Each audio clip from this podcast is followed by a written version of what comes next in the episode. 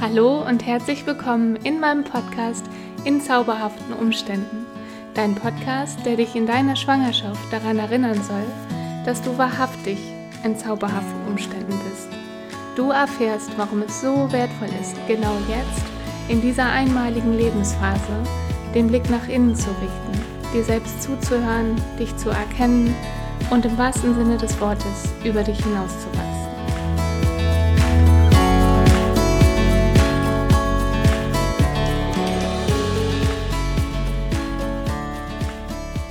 Mein Name ist Bianca Husmann und ich spreche heute mit Daniela Wiesler. Und ich freue mich sehr, dass sie gesagt hat, sie möchte oder sie, sie wird heute dabei sein, weil Daniela für meine Schwangerschaft eine große Rolle gespielt hat. Und zwar ist Daniela jemand, der für mich Genuss in der Schwangerschaft verkörpert. Und darum möchte ich auch gerne über das Thema Genuss in der Schwangerschaft mit ihr sprechen, denn es war so, als wir uns kennengelernt haben, nicht so, dass sie selber schwanger war, sondern dass sie sich so mitgefreut hat mit ähm, mir, dass ich schwanger war und äh, ja, mir immer wieder ans Herz gelegt hat, ähm, probier mal dies, probier mal das, also im Sinne von äh, genieß diese Zeit und schau auch, worauf du Lust hast und was du gerne machen möchtest. Und dementsprechend war das für mich einfach eine, ja, eine super schöne Begleitung durch dich, Daniela, wie du auch schon da bist. Aber genau, du wirst ja gleich auch ein paar Worte sagen. Und zum anderen, vielleicht möchte ich das noch gerade vorwegnehmen, warst du für mich auch ein wichtiges Vorbild, denn ähm, ja, du bist nicht nur dreifache Mama ähm, und ähm, hast eine zauberhafte Familie, sondern du bist auch beruflich erfolgreich. Und ich erinnere mich, dass das da, dass das eben auch ähm, ja so Zukunftsängste in mir geweckt hat damals, was ist, wenn ich schwanger bin und wie sieht dann, ja, wie sieht dann äh, vielleicht mein beruflicher Weg äh, aus, den ich dann eingeschlagen, vorher eingeschlagen hatte und geht das überhaupt zusammen? Und da warst du mir auch immer ein, ein sehr großes Vorbild. Ja, und darum begrüße ich dich erstmal ganz herzlich, Daniela. Schön, dass du heute da bist und dass wir miteinander sprechen. Herzlich willkommen. Ich freue mich auch total. Danke dir. Ich freue mich sehr. Was für eine wunderschöne Einleitung. da habe ich direkt ein ganz warmes Herz. ja, vielleicht, ich würde mich freuen, wenn du noch ein paar Worte sagst, wer du bist, für die ähm, Zuhörer, dass, du, dass sie einordnen können, mit wem ich hier spreche. Ähm, so ein bisschen Gefühl haben sie jetzt wahrscheinlich schon bekommen, aber genau, sag doch noch mal ein paar Worte über dich.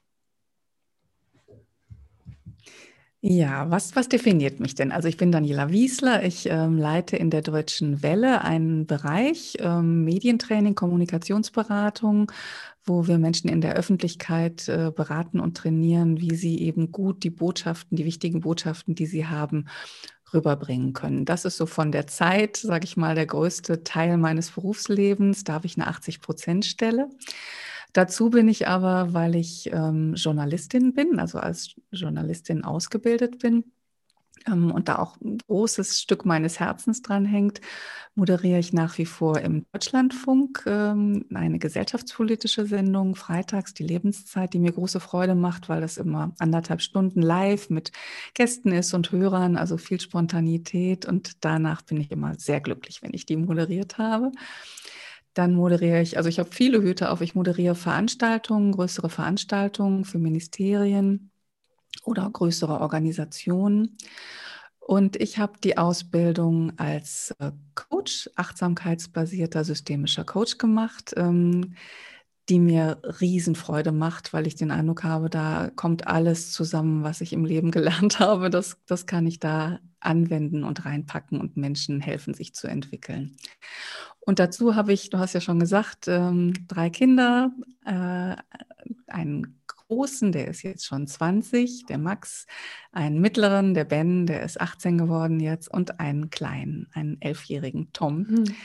Und einen sehr, sehr wunderbaren Mann, der glücklicherweise Schriftsteller ist, also Romane schreibt und äh, zu Hause ist und dadurch natürlich auch viel Erziehungsleben mitgestalten kann und das halt auch total gerne macht, weil er sich wirklich als Papa auch empfindet, daraus auch viel Freude zieht. Also es ist nicht so, dass man, ne, dass man ihm das aufs Auge drücken muss oder so, sondern wir sind wirklich beide Eltern hm.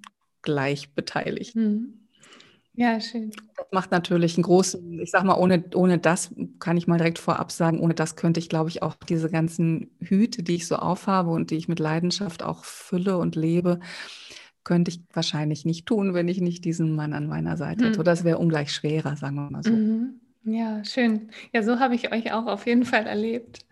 Es ist auf jeden Fall schon ein Genuss gewesen, euch als Familie zu, ja, kennenzulernen. Ich war ja während der Coaching-Ausbildung auch eine Zeit bei euch. Und ja, du hast es gerade Hüter genannt. Ich würde mal sagen, irgendwie bunte Facetten, ein Blumenstrauß an, ja, an ähm, ja, ähm, Wegen, den du da gehst.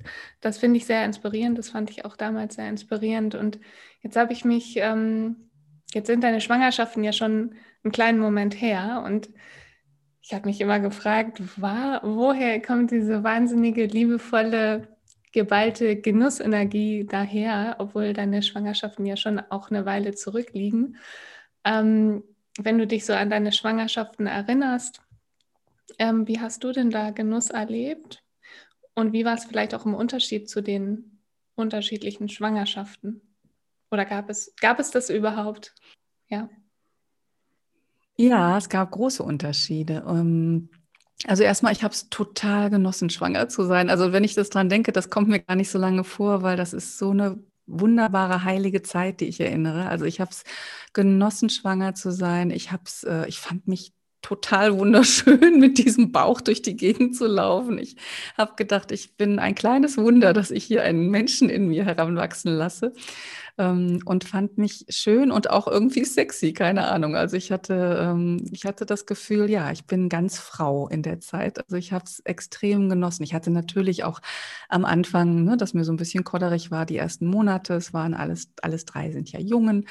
Ähm, aber die Zeit war schnell vorbei und dann habe ich mich auch total wohl gefühlt. Also ich hatte keine Probleme gesundheitlich, die Beine wurden irgendwann dicker, also das Übliche, aber nichts, nichts, was wirklich gravierend war. Und dadurch habe ich die Zeit einfach nur komplett genossen und hm, bin so auf die Welt gegangen und dann da kam das auch so zurück. Also ich habe mich wirklich als, äh, als, als kleines Wunder empfunden, also als wirklich ganz frauliche, ähm, ja, wie kann man das beschreiben? Vielleicht ist es, ob es dieses Fruchtbare ist, ich, nee, gar nicht. Also ich habe einfach, ich war rundweg, ich war glücklich, fand mich schön, ähm, und ähm, habe das extremst genossen. Und es sind unterschiedliche Schwangerschaften gewesen, weil ähm, ich die erste Schwangerschaft in Japan verlebt habe. Also wir haben in Japan damals gelebt. Und ich war mitten im Job. Ich habe da für das japanische äh, Radio gearbeitet. Und dadurch war das so eine Riesenfreude, als ich schwanger geworden bin, aber es war irgendwie so ein bisschen nebenher. Und das ist halt auch 20 Jahre her. Das heißt, das war auch eine Zeit, da war es eigentlich eher cool, wenn man schwanger war und trotzdem so weitergemacht hat wie zuvor. Also das war eher dann so ein, so ein, so ein, so eine, so ein Ziel, ähm, am besten gar nicht zum Merken, also die Umwelt gar nicht merkt, dass man schwanger ist, man macht einfach weiter. Das war dann toll mhm. irgendwie damals. Mhm. Und ich habe das in Japan halt, ich war im Japan, Japan beim Frauenarzt auch. Das war total lustig, weil die japanischen Ärzte, die hatten, haben damals ihre Wissenschaftssprache, in der sie ihre, ihre, ihre, ihre Fachbegriffe gelernt haben, war Deutsch.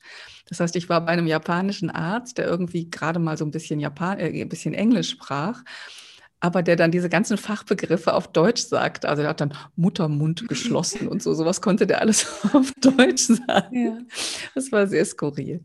Ähm, also die Schwangerschaft war so, ja, die war so besonders, weil sie neu war, aber die lief, äh, genau, die, da war alles neu. So. Und beim Ben war natürlich alles viel vertrauter. Ich war hier in Deutschland ähm, ähm, und ähm, da war der Max aber so zwei. Insofern war auch das ähm, da, da, da fühlte ich mich auch super, super wohl. Und das war eben jetzt auch ganz klar, dass jetzt Baby Nummer zwei kam. So. Und die ganz besondere Schwangerschaft war dann, glaube ich, ähm, Baby Nummer drei. Äh, Tom, das war ja dann sieben Jahre später, weil dann natürlich auch klar war, das wird jetzt voraussichtlich das letzte Mal sein, dass ich schwanger bin. Da war ich 41, als ich schwanger wurde.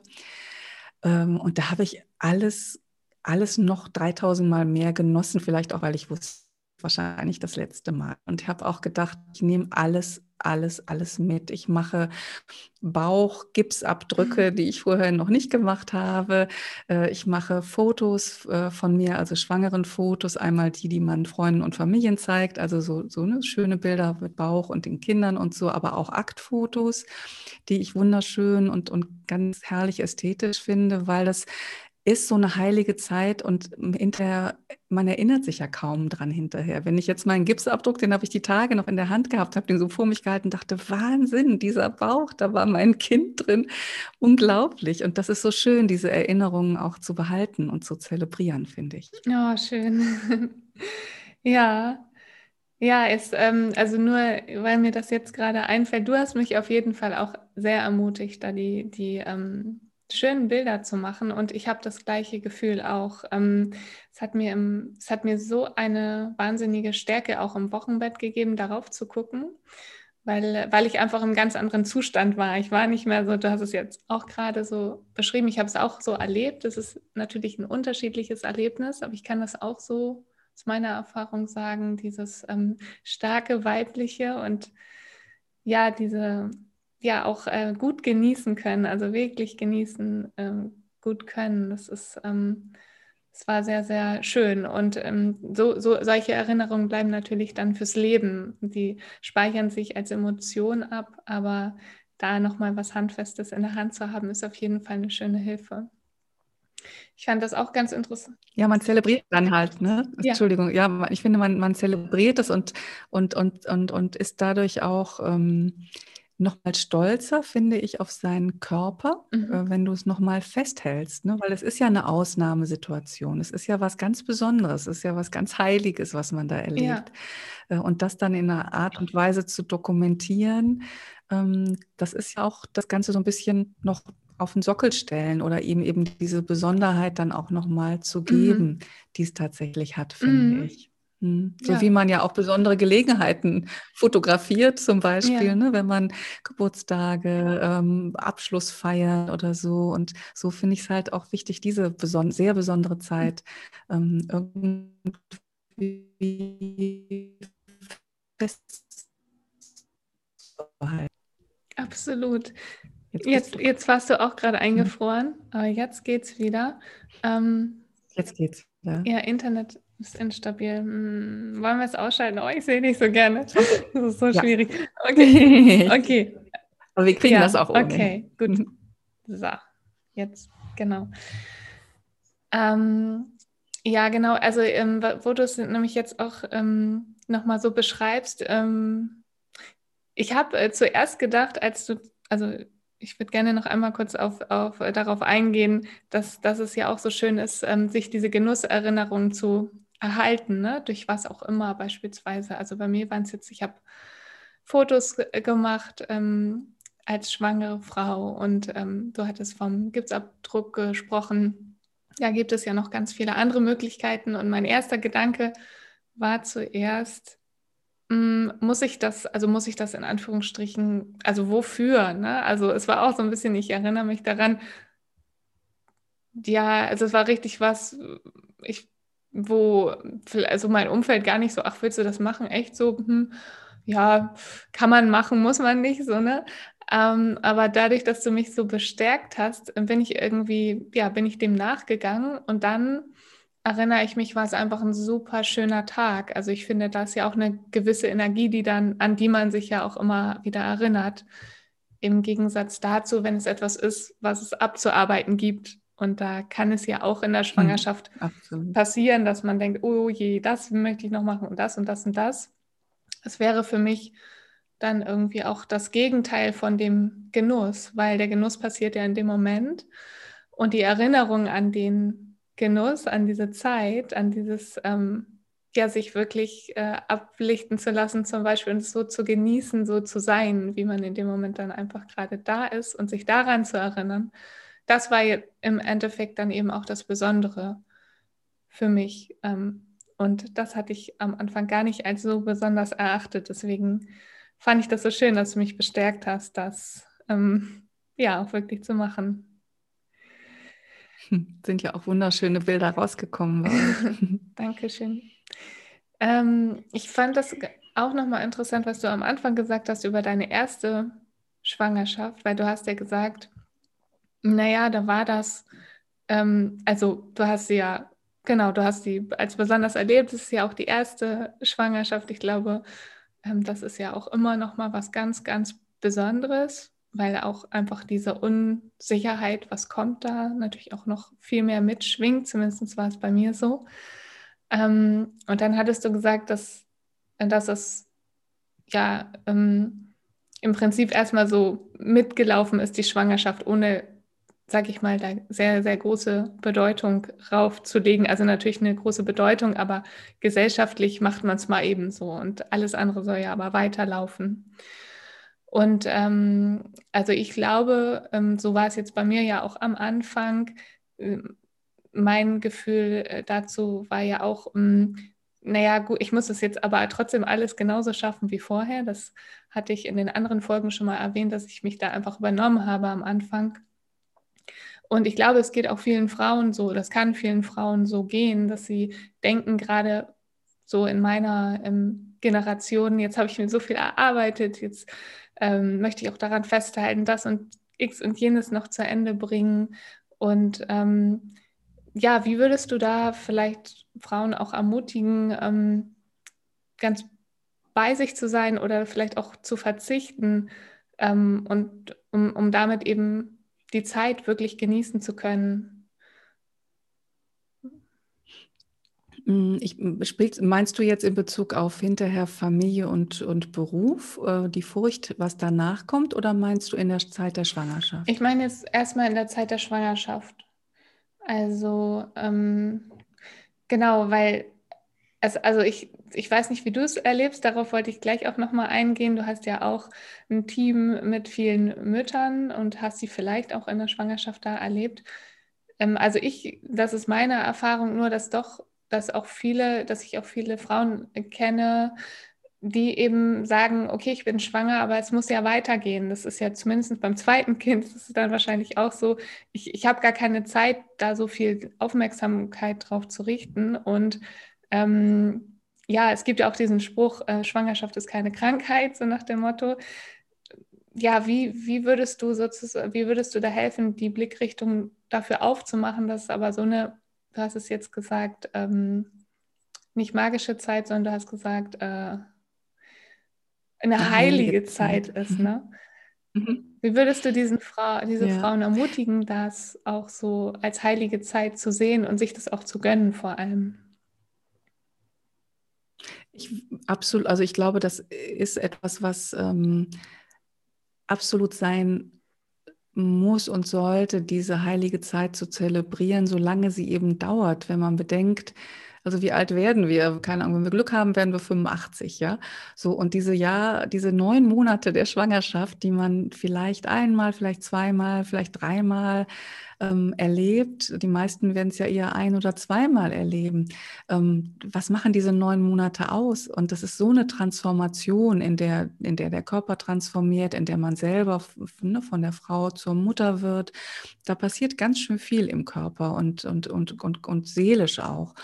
Ähm, und ich würde da auch da gar keinen Dogma draus machen. Ich bin immer so, so, so, so ein, kein Freund von, von, von, von diesem, man sollte das so machen oder man muss das unbedingt machen, sondern was ich meine ist, darauf zu gucken, es ist eine heilige Zeit, wie will man die gestalten?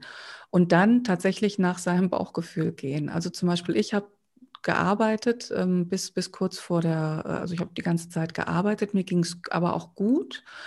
Oh, und ich habe mir zwischendurch immer die kleinen Auszeiten genommen und habe halt permanent die Hand auf meinem Bauch gehabt und habe es genossen und habe das mitgelebt in meinem Arbeitsalltag.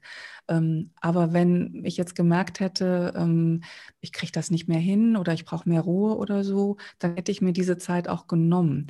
Also was ich damit sagen will, es gibt so eine, es gibt so eine ähm, so eine, so eine, so eine, so eine, weiß nicht, ob du das kennst, es gibt so eine Torte der Wahrheit von Katja Berlin. Ähm, die macht so, ähm, satirische Tortendiagramme. Und da habe ich neulich noch mal gesehen, da hat sie geschrieben, äh, wofür Frauen sich rechtfertigen ah. müssen. Und dann gab es die, die Torte drunter, die hatte vier gleiche Viertel. Das war das eine, wofür Frauen sich rechtfertigen müssen, ist nur Kinder. Ah. Das zweite war nur Karriere. Ja. Das dritte war Kinder und Karriere. Und das vierte war keine Kinder und keine ah. Karriere. Und alle Viertel waren gleich groß. Das heißt, man ne, Frauen müssen sich immer rechtfertigen und es gibt nicht die Entscheidung. Ja. Ähm, man muss immer gucken, was ist denn für mich die richtige Entscheidung und wie will ich das denn leben? Und es wäre so schön, wenn jeder das entscheiden könnte, wie es sich für ihn selbst oder sie selbst und die eigene Familie richtig anfühlt. Mhm. Und das finde ich, ist wichtig zu beherzen. Also es gibt nicht das eine, wie man sein soll. Wenn man es, wenn man es äh, genießt, rauszugehen als Schwangere und weiter zu arbeiten oder weiter was, was auch immer zu machen, Sport zu machen oder so, dann sollte man das tun. Äh, wenn man das Gefühl hat, man möchte irgendwie ein bisschen mehr Cocooning machen oder so oder aufräumen oder jetzt endlich die oder die Ausbildung machen oder auch gar nichts tun, dann ist das auch total okay. Also es gibt da, glaube ich, kein kein richtig oder falsch. Also es gibt doch, es gibt falsch, es, äh, Alkohol und Zigaretten sind falsch, so, weil das schädigt einfach den kleinen Organismus. Das sollte man einfach nicht tun. Äh, aber alles andere ähm, ist genauso richtig, wie es sich für einen selbst richtig anfühlt. Mhm. Und was ich meinte mit damals die Zeit, ne, vor 20 Jahren, da war es tatsächlich noch so, ähm, da spielte so Schwangerschaft oder Kinder waren auch total unsexy. In der Öffentlichkeit spielte das keine Rolle. Also wenn man so People-Magazin oder so, was ich Gala oder was auch immer durchgeguckt hat, da wäre niemals, never ever eine schwangere Frau oder gar Kinder drin mhm. gewesen. Und heute ist das ja eher auch schon wieder schick, cool, das gehört ja dazu, dass man auch Familie und Kinder hat. Und da sehe ich halt eine Riesenfreiheit auch für, für junge Frauen heute, die Kinder bekommen. Es ist ja jetzt eher total äh, attraktiv, wenn man das hinkriegt, ähm, tatsächlich beides zu vereinen. Und mit beides vereinen ist es jetzt heute nochmal auch ganz anders, finde ich, als es lange war. Oder wir kommen vielleicht in die Richtung langsam dazu. Es ärgert mich immer so, dass Vereinbarkeit von Familie und Beruf hat eigentlich immer geheißen, ähm, die Kinder so weit weg zu organisieren, damit man weiter arbeiten kann, so ein mhm. bisschen mehr oder weniger. Ja. Ne? So. Ähm, und wirklich eine Vereinbarkeit zu schaffen, also wirklich zu sagen, ja, ich möchte arbeiten und ich habe immer auch gearbeitet und ich möchte auch weiter arbeiten, aber ich möchte auch Mutter sein. Beides. Ich möchte einfach beides. Mhm. Und ich finde, das könnt ihr fordern heute und es ist auch gesellschaftlich angesagter. Mhm. Ähm, also da ist ein Weg dafür schon gebahnt, habe ich den Eindruck. Mhm. Ähm, und, und den dann selbstbewusst zu gehen, ich glaube, das kann nicht wirklich schief laufen. Ich glaube, die, die Zeit hat sich geändert. Und es ist ganz klar, ähm, Zeit für sich selbst, Zeit für die Familie, Zeit für die Kinder gehört heute auch dazu. Und wenn man das selbstbewusst äußert, dann gibt es da draußen, es gibt immer noch die ewig gestrigen, aber es gibt da draußen jetzt auch Menschen und Chefs, ähm, die das attraktiv finden. Mhm. Also du hattest ja schon mal angesprochen auf dieses äh, Ich als Chefin. Mhm. Ich weiß nicht, ob wir ja, das gerne. jetzt schon besprechen wollen ja, oder ob das, mhm. ähm, also ich, ich, ich persönlich, ich ähm, habe ähm, eine Weile fast nur, also nur Mütter in meinem Team gehabt. Mittlerweile sind es auch Väter und auch, also haben nicht nur Mütter und nicht nur Väter, sondern auch Frauen, äh, die keine Kinder haben, aber der überwiegende Teil hat Kinder. Und wenn ich eine Bewerbung auf dem Tisch habe und ich sehe, da ist jemand Eltern, dann ist das für mich immer ein riesiger Pluspunkt. Weil ähm, wenn ich Kinder habe, dann habe ich gelernt, mit anderen Menschen umzugehen. Ja, ich kann nicht mit dem Kopf durch die Wand. Ich muss Kinder umgarnen, locken, ihnen, ihnen Ablenkung geben. Also ich bin total äh, userorientiert. Mhm. Ja? Ich, ich, ich versuche, ich muss, muss, alles versuchen. Also ich muss verschiedene Spielarten beherrschen und ich muss total sozial kompetent sein. Ich muss lesen können in dem anderen. Was braucht er jetzt gerade? Und umgekehrt muss ich auch mein Verhalten entsprechend anpassen. Ich bin muss super flexibel sein. Oder ich habe dann gelernt, super flexibel zu sein als Eltern, weil man macht 18.000 Pläne und dann passiert irgendwas und man kann sie sowieso nicht einhalten und es ist nicht in der eigenen mhm. Gewalt. Das heißt, ich bin sehr flexibel, ich schaffe es, 1000 Bälle in der Luft zu halten, ohne frustriert zu sein, wenn einer runterfällt. Das heißt, die ganzen Kompetenzen, die ich mir als, als Mutter oder Vater aneigne, die sind so Gold wert im Berufsleben. Also vielleicht nicht, wenn ich, keine Ahnung, wenn ich Schrauben sortiere, ähm, aber in allen anderen Berufen braucht man das total, diese Sozialkompetenz, die man lernt Schön. und diese Selbsterkenntnis, die auch automatisch automatisch mit einhergeht, wenn ich, wenn ich Mutter oder Vater mhm. geworden bin. oh, du hast es super schön beschrieben. Also das sind auf jeden Fall, das war, das war auf jeden Fall genau das. Du hast es jetzt nochmal sehr schön in Worte gepackt, aber das, was auch mich so motiviert hat, weil ich ähm, schon gemerkt habe, dass, also du warst jetzt ein Beispiel, die sehr verkörpert hat, ne? dieses, es geht beides und es geht auch auf eine neue Art und Weise und es muss nicht sein, irgendwas sozusagen dann zu haben und doch nicht zu haben, also Kinder wegzuorganisieren und dann irgendwie, ja, ich glaube, das war vielleicht auch, wenn ich, das war auch, auch eine Befürchtung, äh, sozusagen nichts Halbes und nichts Ganzes zu tun. Und die Realität hat aber gezeigt, äh, dass es genau, also bis jetzt, äh, gut, genau, ist ja auch alles noch im Prozess und ähm, findet sich neu, aber es hat auf jeden Fall gezeigt, dass es gar nicht so sein muss und dass ich auch meinen, dass es auch ein, genau, dass es eine Freiheit gibt, sich das auszuwählen, gerade heute, wie man das möchte und auch ähm, ja, dafür ein, einzustehen einfach. Ja. Ja, und auch einfach auf sich zu hören. Weißt du, das ist bei, bei ich habe immer Elternzeiten genommen. Also nach der Geburt habe ich bei allen Kindern Elternzeiten genommen. Ähm, die waren aber unterschiedlich lang. Ähm, und ich glaube, es gibt immer wieder auch unter, unter uns Frauen auch immer wieder so ein bisschen so diese Anfeindungen, ne? wenn du, wenn du dann irgendwann, weiß ich nicht, wenn die Kinder zwei oder so sind und du gehst dann wieder arbeiten, dann sind die Mütter, die sich dafür entschieden haben, zu Hause zu bleiben, die, die sehen das kritisch, umgekehrt sehen die berufstätigen Mütter, die Mütter, die nur zu Hause bleiben, kritisch. Und ich finde, alles hat seine Zeit. Mhm. Äh, und jeder, jeder macht das, was für ihn richtig ist. Und ich glaube, beides ist total okay. Du wirst Kinder finden, die sagen, ich bin total glücklich, dass meine Mutter immer zu Hause war. Ich habe meine Kinder irgendwann mal gefragt, weil ich halt viel dann auch unterwegs war. Als sie eben dann so, so zwei, drei waren, war ich halt auch in der Welt wieder viel unterwegs und habe irgendwann mal vor ein paar Jahren gefragt, ob das irgendwie ne, ob ich ein schlechtes mhm. Gewissen mhm. haben müsste, weil mich das natürlich auch zwischendurch umgetrieben hat. Und die guckten mich total, also wussten überhaupt nicht, wovon ich rede und sagten, wieso denn jetzt? Und ich gesagt, na, ich war ja schon ziemlich viel unterwegs. Und die haben gesagt, ja, aber mhm. wenn du denn da warst, dann warst du immer voll da. Und der Papa war ja auch da und das gehört doch auch zu deinem Job. Also mhm. es war, war total selbstverständlich. Und ich glaube, ähm, wenn es kommt auf die Haltung an, also wenn man das, was man tut, aus einer Liebe heraus tut, ähm, dann ist es perfekt. Wenn ich nur zu Hause bleibe, weil ich meine, ich müsste jetzt zu Hause bleiben, aber eigentlich fällt mir die Decke auf den Kopf und ich könnte die Kinder in, die, in der Luft zerreißen, ja. dann bringt es niemandem was. Und umgekehrt genau dasselbe. Also ich glaube, man muss das, was man tut, mögen und, und, und muss sich richtig mhm. anfühlen. Und dann kann man damit nur gewinnen. Ja, absolut. Und ich, also was ich auch so gerade dachte, ist, wenn, wenn es ähm, keinen Zweifel gibt, also du hast wahrscheinlich einfach gar keinen Zweifel gehabt, ne? Du hast es aus dem Herzen getan, es hat dir Freude gemacht. Du bist deiner, bist dem Genuss auch da gefolgt, ne? Deine, deiner Lust, worauf habe ich Lust? Ähm, was möchte ich tun? Wie möchte ich meine, mein Frau sein und mein Familiensein, mein Beruf sein gestalten?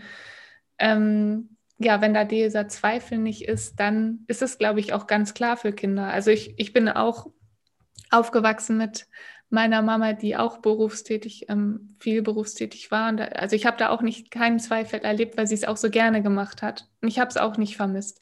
Und andersrum kann das genauso richtig sein, wie du schon sagst. Ähm, wenn es eben, genau, wenn der Zweifel, wenn es so klar ist, und das ist ja das Besondere sowieso in der Schwangerschaft auch und auch danach, dass dieses, die Intuition und das Wissen um das, was eigentlich wirklich richtig ist. Wenn das, ähm, ja, wenn, wenn man danach geht, kann man nicht falsch liegen. Und ich glaube, ja, und ich glaube, wenn, also wenn, sofern da irgendwie sich etwas zweifelt, und es ist ja auch, das kann ja auch eine Übergangszeit sein, aber die führt einen dann vielleicht auch dahin. Also bei mir war es nicht ganz klar, wie das sich so alles ähm, ergibt. Ich habe den Weg auch nicht wirklich gesehen, aber ich habe gefühlt, dass es, dass es einen anderen Weg geben muss. Und ähm, mhm. ja, und ich habe auch ähm, damals, als ich noch nicht genau wusste, ich habe ich hab einige wenigere, muss ich sagen, Vorbilder gesehen, unter anderem du, und habe gedacht, okay, es geht. Ich weiß echt nicht wie. Also ich konnte mir das auch alles überhaupt nicht vorstellen.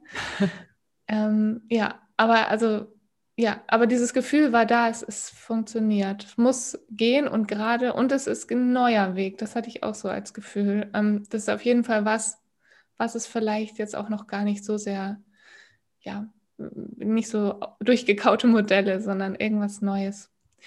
Ja, und ja, ich glaube auch, da kann jetzt Neues passieren. Und wichtig ist mir noch zu sagen, und die Zweifel gehören auch dazu. Also es war auch nicht so, dass ich immer gezweifelt habe, äh, nicht nie gezweifelt habe, sondern ähm, die Zweifel und dies immer wieder hadern und hinterfragen, auch das ist total normal. Mhm. Also da darf man sich jetzt auch nicht sozusagen dafür, äh, dafür, dafür, kritisieren, wenn man Zweifel hat. Das mhm. ist total normal. Und ich kann das jetzt natürlich rückblickend auch nochmal anders sagen oder dadurch, dass ich halt so eine große Spanne hatte, das Glück hatte ja dann nochmal äh, spät nochmal schwanger zu werden mit dem ganzen Wissen, was ich habe. Dadurch bin ich immer sicherer mhm. geworden, natürlich mhm. auch. Und ich hätte mir tatsächlich jemanden gewünscht, der mir schon bei den ersten zwei Schwangerschaften sagt, hey, das ist alles okay, so wie du es machst. Ja, das, das, äh, das habe ich nämlich auch so als ähm, so schön empfunden, weil, also ich habe das auf unterschiedliche Weise erfahren. Manchmal war es so, dass, dass, äh, dass so ja, Umgebungen oder äh, Bekanntschaften oder Gespräche, die ich hatte, so gar nichts erzählt haben, sozusagen, dass so in der, in der Gefahr, ich will bloß nichts sagen, was ähm, dich jetzt beeinflussen könnte. Also das habe ich so manchmal mhm. gehabt. Da habe ich, da habe ich gehofft, also da habe ich irgendwie gehofft, nee, ich möchte aber irgendwie so, ein, so eine Idee haben, eine Inspiration, eine Idee. Dann gab es aber auch andere Seiten, wo es ähm, ja viele Ratschläge, irgendwie Dinge gab, wo ich mehr so in die Richtung äh, gefühlsmäßig gegangen bin, hm, irgendwie das scheint, also es klingt logisch, aber es glaube ich nicht so ganz richtig für mich.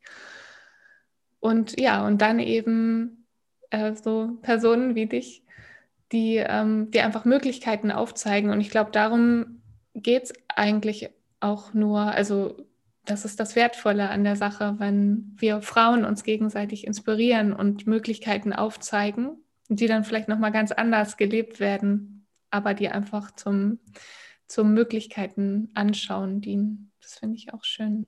Ja. Mhm. Ja, und auch sich gegenseitig unterstützen ne? und nicht noch gegenseitig sozusagen schlechtes Gewissen machen, weil der andere ein anderes Modell gewählt hat. Das ist, glaube ich, super wichtig. Mhm. Mhm. Ja, absolut. Das stimmt. Hm. Ich würde gerne erfahren, wie deine Geburten waren und was du erlebt hast. Ja. Ich, ich erzähle so gern davon, weil die halt so unterschiedlich waren. Und wie gesagt, weil ich sie so geliebt habe. Es ist wirklich so, wenn ich, ich, ich finde es so schön, schwangere Frauen zu sehen, weil ich, weil einfach da, da, ist so ein Glow. Ich finde, da ist so ein heiliger Glow mhm. um eine Schwangere. Und das sieht so schön aus. Und wenn ich dann den Bauch fühlen darf manchmal und die, die, die, die Bewegungen darin auch fühlen darf, das, ähm, das rührt mich immer sehr, sehr an. Und ich finde halt diese, diese Geburt, also ich beneide jede Frau, die schwanger ist jetzt, um diese Geburt und diesen Moment, wenn dieses kleine Wesen dann, was man vorher im Bauch hatte, plötzlich raus ist und man merkte, da war die ganze Zeit ein fertiger Mensch in einem mhm. drin. Und nach dieser, dieser, dieser, dieser, dieser Anstrengung, die so eine Geburt ja auch ist, dann dieses kleine, warme, weiche Wesen mit dieser unglaublich weichen Haut so auf die Brust gelegt zu bekommen und das zu spüren, das ist, ach, das ist, glaube ich, ich glaube, es ist der schönste Moment, den man sich überhaupt nur denken kann. Das ist so besonders und so inniglich. Und ich finde auch diese, dieser Prozess der Geburt, wenn man das Glück hat, hat ne, seinen Mann oder, oder jemand dabei, der einem sehr nahe ist, auch, das ist so was Ursprüngliches und so was Urgewaltiges einfach. Das ist wirklich so ein Haltet die Welt an Moment, mhm. finde ich. Das ist so was, es lässt sich gar nicht vergleichen. Mhm. Und äh, meine drei Geburten waren halt unterschiedlich und da würde ich auch gerne wieder dahin appellieren, sich nicht zu viele nicht zu viele Pläne zu machen, weil es passiert dann eh das, was passiert. Ich habe natürlich mir alles Mögliche ausgemalt vorher, wie ich es gerne hätte. Mhm. Und es passiert dann eigentlich fast immer ganz anders und das ist auch total okay. Ich wollte beim ersten Kind, ähm, wollte ich alles machen, irgendwie, was es so gibt, ne, an Posen und dann weiß ich nicht wie. Und ich habe tatsächlich sehr, bin viel zu früh ins Krankenhaus gegangen beim ersten ähm, und bin dann stundenlang da Flure auf und abgelaufen und war dann irgendwann einfach so platt, dass ich wirklich nur auf dem Rücken gelegen habe und mich keine zehn Pferde hochgebracht hätten. Also das war so richtig so die, einfach nur, okay, jetzt, jetzt, ist, jetzt ist gut, jetzt ich, ich bewege mich nirgendwo mehr hin. So. Und dann beim zweiten Kind, da dachte ich, äh, okay, jetzt diesmal machst du es aber anders. Und dann habe ich auch auf irgendwelchen Bällen gesessen und mich an irgendwelche Seile gehängt. Ja. Und am Ende bin ich in der Badewanne gelandet, was ich auch irgendwie nie, nie gedacht hätte. Und das war wunder, wunderschön. Ja. Ähm, und es ist auch wichtig, welche Klinik man sich aussucht, finde ich. Also sehr, sehr wichtig. Ähm, ich bin bei Kind 2 und 3 tatsächlich in, in Bensberg im Vinzenz Palotti gewesen, die einen ganz besonderen Ansatz haben, die eben auch ganz viel Zeit lassen. Mhm. Also auch nicht, nicht absaugen und auch die, die, die Nabelschnur auspulsieren lassen und diese Zeit, die man noch hat nach der Geburt, diese, diese heilige, heilige mhm. Zeit, ähm, wenn das Kind da ist und man da eben noch liegt und, und nackt ist und das Kind auf der Brust hat und noch gar nicht sein Glück fassen kann, diese Zeit so zu zelebrieren, diese, ne, diese Bonding-Zeit, die ist so, so wichtig und wunderschön. Und da sollte man wirklich gut gucken, dass man sich einen Ort aussucht für die Geburt, wo das möglich ja. ist, wo man diese Zeit einfach bekommt.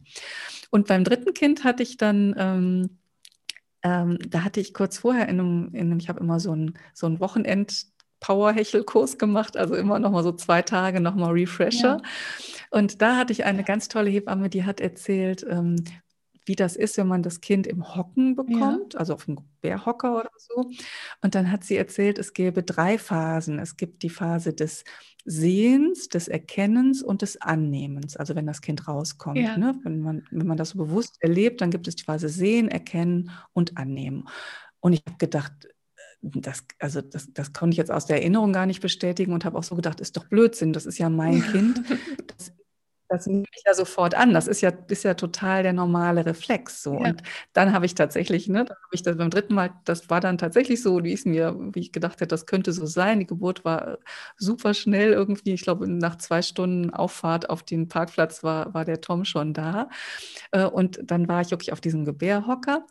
Und als er dann rauskam, und ähm, in Bensberg ist es so, dass da so warme Tücher sind. Dann lag er dann eben auf dem, auf dem Boden vor mir. Also die Hebamme hat ihn wirklich nur so angenommen und hingelegt. Und dadurch, dass das im Sitzen war und ich ihn wirklich so vor mir gesehen habe, war das ganz anders, als wenn er da unten irgendwo rauskommt und einem gereicht wird. Also ja. das heißt, die haben ihn wirklich nur angenommen, auf die Erde gelegt. Und dann war das genau so. Es war wirklich so sehen, oh wow, da liegt ein Kind. Ja. Und dann da habe ich noch so gedacht, äh, okay, das kann aber jetzt irgendwie nicht mein Kind sein, weil der sieht ganz anders aus als die anderen. Der war so ganz dunkeläugig und, und hat so, so dunkle Haare. Also der war, dachte, die müssen, das wirklich, man ist ja so absurd, man ist ja in so einem, in so einem Rausch. Ja. Dann dachte ich, die müssen den irgendwie vertauscht haben. Das kann jetzt nicht meiner sein, der sieht ganz anders aus. Und dann habe ich gesehen, okay, die Nabelschnur ist noch dran, da kann keiner was vertauscht haben. Also diese irren Gedanken, die man so ja. hat. Und das war sozusagen der Moment des Erkennens. Ja. Nein, das ist dein Kind. Und dann hat er angefangen ne, zu weinen. Also vorher guckte er nur ganz großen Augen, dann hat er angefangen zu weinen. Und dann habe ich ihn selber hochgenommen und habe ihn angenommen. Also es war wirklich, ich habe jetzt noch Gänsehaut, wenn ich davon erzähle, weil das war so ein, ja. so ein bewusster Prozess und so heilig. Ähm, mm. Ja, also oh. das, ich, Geburten können so schön gestaltet sein und man sollte sie aber wirklich nicht überfrachten mit, mit, mit Erwartungen, sondern sich einfach darauf einlassen. Das war so meine Erfahrung mhm. und, und, und gucken, mhm. was, was passiert. Einfach. Du hast mich auf jeden mhm. Fall gerade genau daran erinnert, weil du hast es mir nämlich vorher auch gesagt mit dem ähm, Sehen, Erkennen und Annehmen. Ne? Jetzt erinnere ich mich nämlich. Und äh, ich habe war das bei ja, bei mir war das auch so, aber ich glaube auch, weil du es mir nochmal, also wir, du hast es mir damals auch so wunderschön erzählt, wie du es mir jetzt gerade oder uns gerade erzählt hast. Und ähm, das war, ich, genau, ich war nämlich auch auf dem Gebärhocker und äh, das war auch, dass ich dachte, Hä? ist das mein Kind?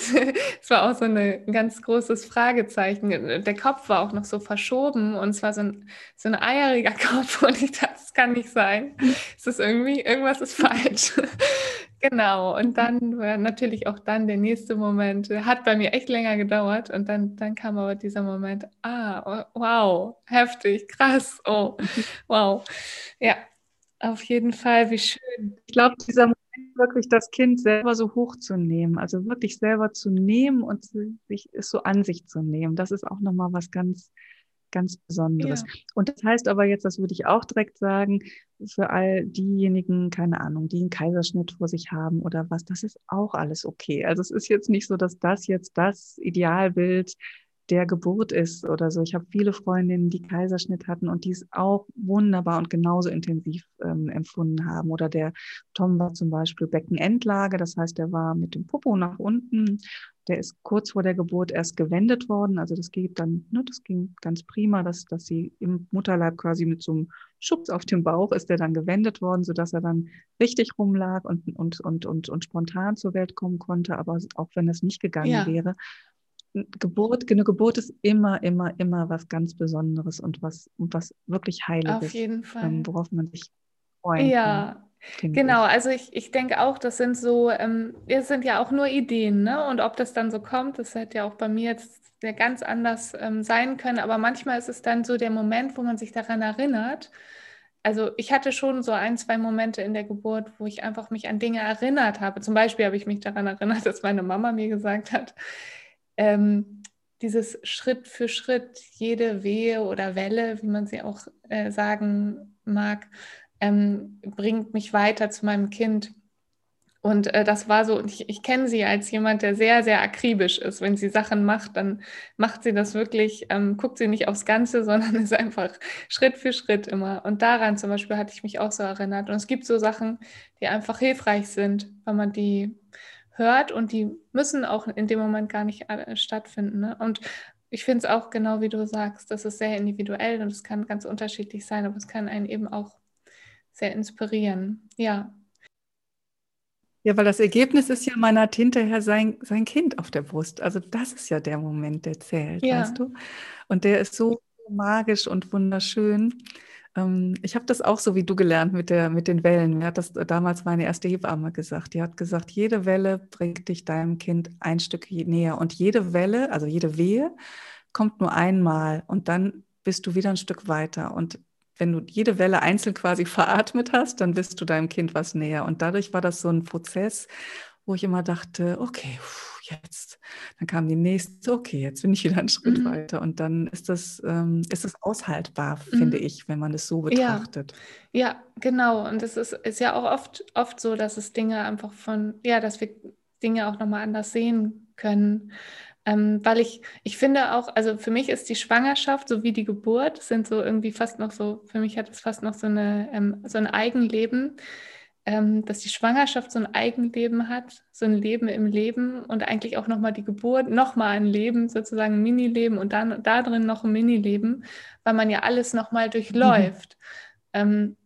Und die ganzen Phasen durchläuft und, und da ist, ja, da ist Überwältigung, da ist Schmerz, da ist Erholung, da ist Freude, da ist, im Endeffekt ist alles da drin, wie in unserem ganz normalen Leben eben auch so habe ich das erlebt. Und ähm, diese Intensität. Das ist ein schöner Gedanke, ja. Ja, diese mhm. Intensität und eigentlich, äh, was, wo ich dann auch nochmal, auch gerade in letzter Zeit noch auch viel drüber nachgedacht habe, es ist so diese, dieses wirklich lebendig sein. Und ähm, zum Lebendigsein gehören eben diese beiden Aspekte, dieses äh, wirklich Anstrengende auch und vielleicht auch wirklich dieses über, über die Grenzen gehen und nochmal über die Grenze gehen und es kann auch wehtun und dann gibt es die andere, also dann gibt es wieder diese andere Intensität. Und ich glaube, wenn wir das eine nicht haben, gibt es das andere nicht. Ja. Ja, das stimmt, das ist schön. Ja, das stimmt. ja, ich weiß, wie, wie alt ist noch dein ältester Sohn? Der ist jetzt 20. Der ist jetzt 20. Also mal angenommen, vielleicht hat er noch ein bisschen Zeit, aber er hat eine Partnerin und äh, möchte Kinder bekommen, was würdest du, ja, was würdest du dir für das Elternpaar dann wünschen oder gibt es etwas, was du noch als Wunsch mitgeben wollen würdest, vielleicht auch im Hinblick auf die aktuellen Zeiten, die wir gerade haben? Hm. Also ich würde tatsächlich als allerwichtigsten Wunsch mitgeben, entspann dich. Entspann dich, hör auf dein Bauchgefühl, hör auf deine Intuition. Es gibt beim Kinderkriegen und Kinder haben kein so muss es sein oder das macht man so. Ähm, und vor allem, alles hat seine Zeit. Ähm, ich sehe so viel Druck teilweise. Ähm, ich sehe teilweise jetzt, oder ich erinnere mich auch noch, als meine oder ich fange anders an, als ich, wir waren neulich bei meiner, bei meiner Nichte äh, online zum Babyshower und sie hatte alles, alles komplett schon eingerichtet. Also das Kinderzimmer im, im Kleiderschrank hingen alle Klamotten schon nach, äh, äh, nach, nach Größe und Farben sortiert. Und das Ganze, also es ist, da fehlt jetzt nur noch das Baby und das kommt, glaube ich, in vier Wochen oder so. Und ich musste so lachen, weil ich an, an uns denken musste, als wir aus Japan kamen und meine Mutter, die halt in einer anderen Generation groß geworden ist und die sehr streng war mit Kindererziehung und mhm. so, die dann gesagt hat, ihr habt ja noch gar keine Wickelkommode und das ist ja noch gar nicht fertig und wie schlimm ist das und wie asozial und so. Und wir haben einfach aus Japan kommend nie eine Wickelkommode angeschafft, weil wir immer direkt auf der Erde gewickelt mhm. haben, auf einem Tuch. Ja. Ähm, und ich dachte so, dieses ähm, diese, diesen Druck, der einem manchmal gemacht wird von außen, es muss so sein oder dann muss das fertig sein oder du musst dich jetzt so verhalten oder auch was hinterher, wenn das Kind dann da ist, äh, Erziehungsratgeber. Meine Mutter ist halt in einer Zeit aufgewachsen, in der hm, ja, in der wurde, wurden Kinder einfach schreien gelassen. Ne? So, ja. Meine Mutter hat mir gesagt, du hast, du hast ganz, ganz viel geschrien, als du frisch auf der Welt warst und irgendwann hast du es begriffen und hast oh. aufgehört und hast nur noch geschlafen. Ja. Und das finde ich ganz schlimm ja. irgendwie.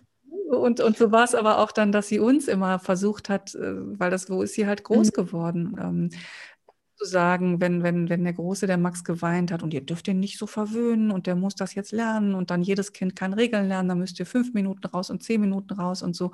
Und das haben wir auch durchgezogen.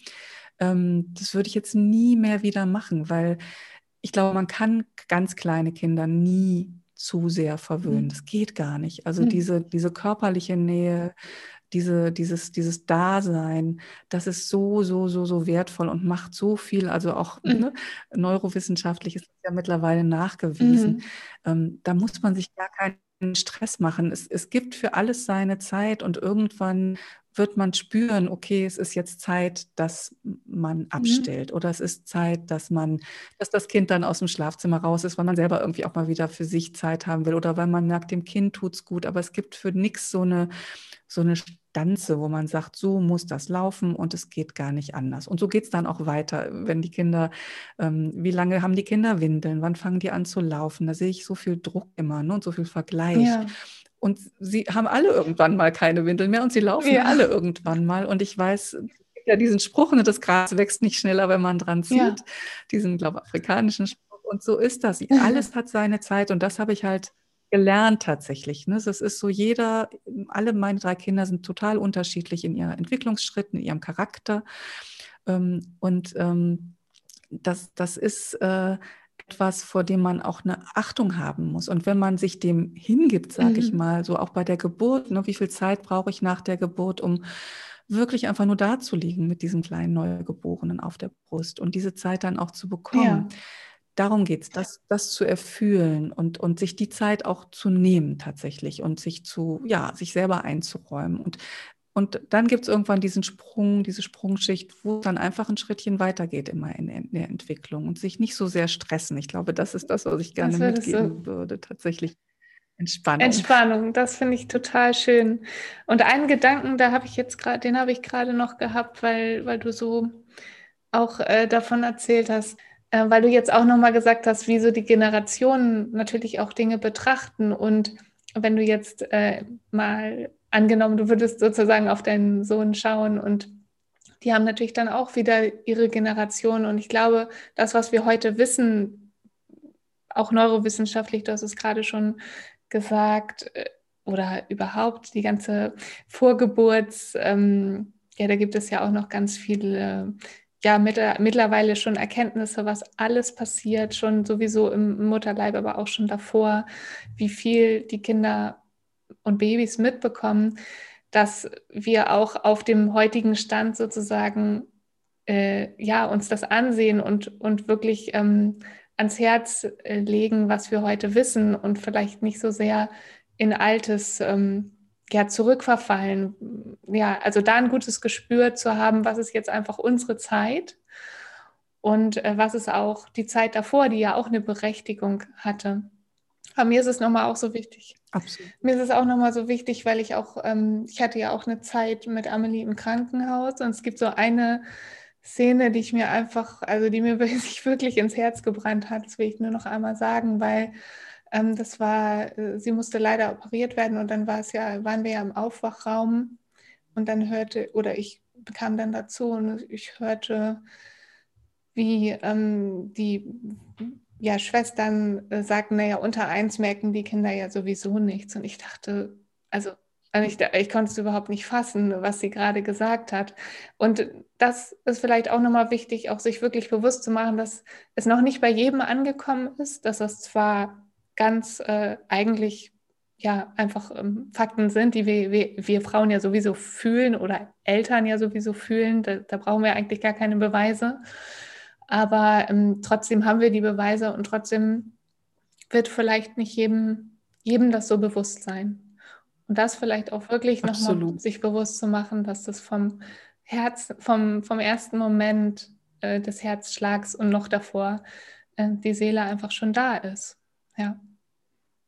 Genau. Und das ist ja, finde ich, so faszinierend, ne, wenn man das Kind dann bekommt in dem Moment. Du hast das ja auch erlebt, wo man dann wirklich vor einem klar wird, der war eigentlich, der, der wird ja nicht erst, oder sie in deinem Fall, wird ja nicht erst zum Menschen, wo, wo sie auf die Welt kommt, sondern so war sie ja auch schon jetzt seit einer Weile im Bauch drin. Sie war ja im Bauch schon die ganze Zeit fertig, nur halt im Bauch. Ja. Also, ne, sie war ja schon dadurch ist ja ganz klar, dass natürlich die, die, die, die Emotionen ähm, auf einer anderen Ebene natürlich, aber dass das natürlich auch schon vor der Geburt gab es Wahrnehmungen, weil ne, der, Mensch ist ja nur noch, nur noch drin. Der wäre ja auch schon lebensfähig, wenn er früher auf die Welt käme, ein ja. paar Wochen oder ja. so. Also insofern, wobei auch da, mir ist auch da wichtig nochmal zu betonen, weil, ähm, wie gesagt, ich nehme da auch oft so ein Optimierungs- Druck und auch so eine Furcht davor, dass man viel falsch machen kann oder so war.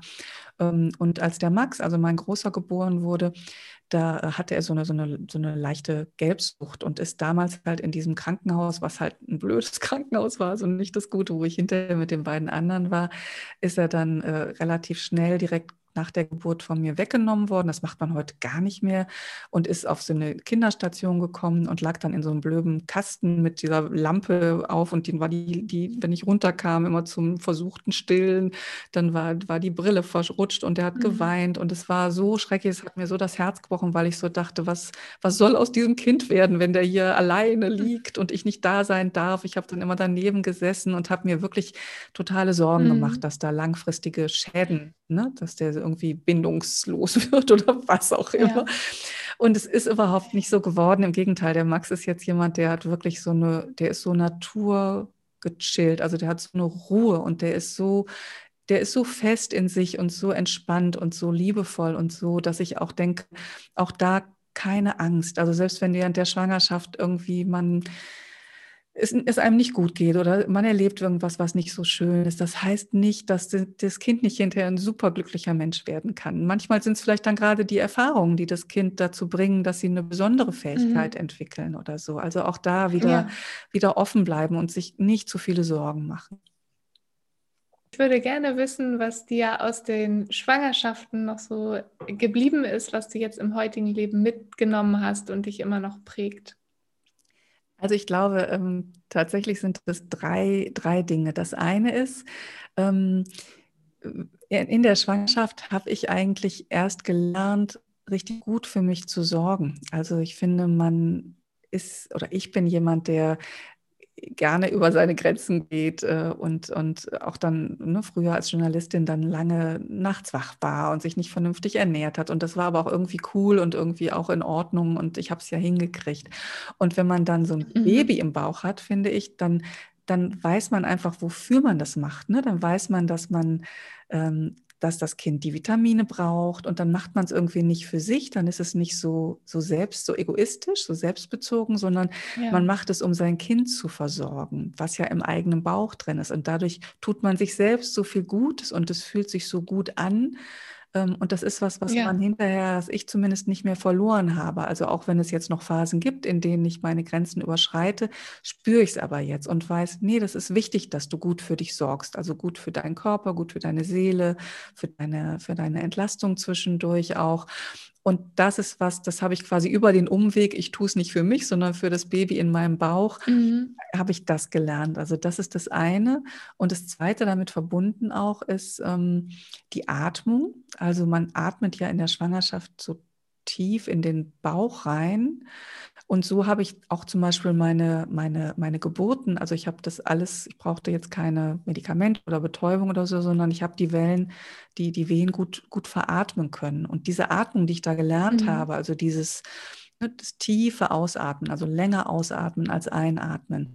Das ist was, was ich jetzt immer noch ganz, ganz, ganz oft benutze. Also in der Achtsamkeit, ich äh, als Coach oder in den Achtsamkeitsübungen machen wir das ja auch, ne, dass wir länger aus als einatmen. Da wissen wir neurowissenschaftlich, dass wir dann äh, vom, vom Sympathikus zum Parasympathikus umwechseln im Nervensystem, das für Entspannung dann sorgt und äh, wo wir loslassen können. Und das setze ich tatsächlich mhm. nach wie vor, keine Ahnung, wenn ich beim Zahnarzt bin oder so und es tut weh, äh, dann setze ich diese ja. Atmung ein und kann mich bewusst mhm. In, so eine, in so eine tiefe Entspannung bringen. Also das ist ein Geschenk. Ich finde, Atmen, Atmen ist unsere Superkraft, Super die wir haben und womit wir ja. ganz, ganz viel machen können. Und das Letzte ist vielleicht ja. noch dieses, ähm, ich habe echt gelernt, stolz auf mich und meinen Körper zu sein. Also dieses ähm, zu wissen, was man so vollbringen kann. Ich finde das nach wie vor ein unendliches Wunder, wenn ich manchmal, wir sind, wir fahren immer nach äh, Österreich auf dem Bauernhof einmal im Jahr ähm, und da gibt es ja. immer so, schlafen wir mal in so einer Hütte und dann schlafen wir alle zusammen in einem Raum noch, also zu fünft irgendwie alle. Und dann ist das manchmal so, dass ich morgens cool. aufwache oder abends, wenn ich als Letzte ins Bett gehe und ich gucke so um mich rum und dann sehe ich diese, diese, diese drei Kinder junge Männer ja jetzt teilweise, also Elfjährige, der Kleine sieht dann noch ganz süß aus und die anderen sind dann echt schon junge Männer. Und dann sehe ich diese und denke, wow, die habe ich in meinem Körper groß gemacht. Nur mein Körper. Die hat, ja. brauchten nur meinen Körper, also und natürlich äh, den Zusatz meines Mannes, aber in meinem Körper ja. sind die die gewachsen? Sind die, äh, sind die, haben die, sind die groß geworden? Haben die alle Organe entwickelt, die sie brauchen? Ähm, sind gesund geworden? Ähm, dann sind sie rausgekommen und haben nichts anderes gekriegt als nur meine Muttermilch, die nur von mir produziert wurde. Und damit sind diese Menschen ja. groß und stark und gesund geworden. Und ich finde, das ist so ein, so ein starkes und kräftiges Gefühl, also was, was man so, so tun kann und mhm. was man leisten kann. Und deswegen, wenn ich jetzt auf meinen Körper gucke oder auch nach den Geburten, und dann ist der Bauch natürlich nicht mehr so straff wie vorher und auch die Brüste sind natürlich auch nicht mehr so wie vorher, aber das ist völlig egal, weil ähm, dieser Körper hat so viel geleistet und, und hat so viel geschaffen und so viel für andere Menschen gegeben, dass es so ein ja so ein, so, ein, mhm. so ein Stolz auch darauf ist äh, und so, eine, so ein Vertrauen drauf. Ich, ich, ich, ich, ich kann mich auf meinen Körper verlassen in einer Art und Weise. Also ich bin, ich bin stark, ich, äh, ja, ich habe äh, ich hab die, die Superpower, die man halt als, als Mutter hat, indem man Leben mhm. erschaffen, großziehen, auf die Welt bringen kann. Und ich finde, das ist was ganz, ganz Besonderes und Einzigartiges.